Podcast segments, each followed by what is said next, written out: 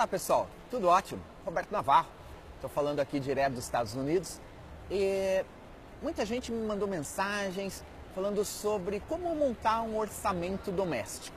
Eu quero falar para você hoje sobre um orçamento doméstico, o que fazer, como montar, como criar um orçamento doméstico.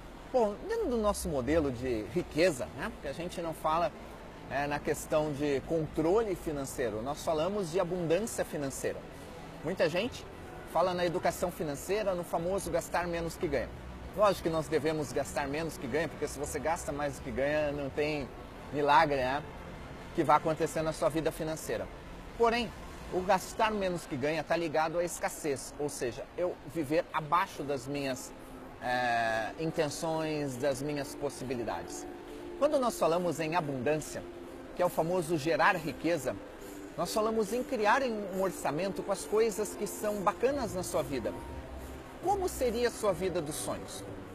Eu fico aqui imaginando, você gostaria de tirar umas férias? Para onde você gostaria de tirar suas férias? Seus filhos estudar num colégio particular? A tua família ter é, poder a um restaurante? Você morar bem? Ter seu transporte? Ter seu plano de saúde? Fazer curso de idiomas, você, tua família. Então isso a gente fala da prosperidade. Você ter uma vida bem bacana, uma vida bem legal. Não estou falando em luxo, não estou falando em você desperdiçar dinheiro. Estou falando em qualidade de vida com dignidade, você viver bem. Quanto isso custaria para a sua saúde? Para a sua vida financeira, sua saúde financeira? Então, o que eu proponho a você é criar um orçamento doméstico de quanto dinheiro você precisa para a sua vida abundante, para a sua vida com dignidade. Então você vai buscar no mercado, ver quanto custa o plano de saúde ideal para você, quanto custa a escola para os seus filhos, quanto custa o curso de inglês, mesmo que você não tenha. E monta esse orçamento doméstico dos seus sonhos. O que, que vai acontecer? Com esse preço, você passa a ter uma meta você passa a saber exatamente onde você quer chegar. Então o que, que você vai fazer? Ah, vamos supor que deu 10 mil reais o seu custo de vida ideal, mas hoje você ganha apenas 7 mil reais, vamos supor.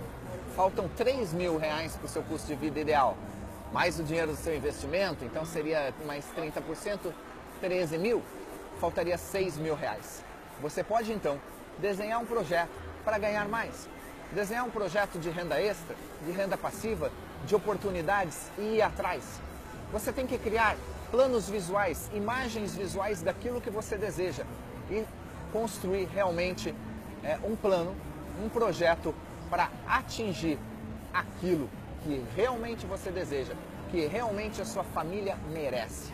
Assim, você realmente vai conseguir fazer uma vida próspera abundante na sua vida. Então, crie um orçamento. Quanto você precisa para viver a vida com dignidade?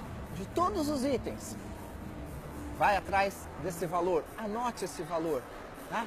Pegue o valor que deu, coloque num canto da sua casa, mentalize sobre ele, crie planos visuais. Imagine você com essa vida que você deseja e busque alternativas com renda extra e investimentos adequados para construir a vida que realmente você merece.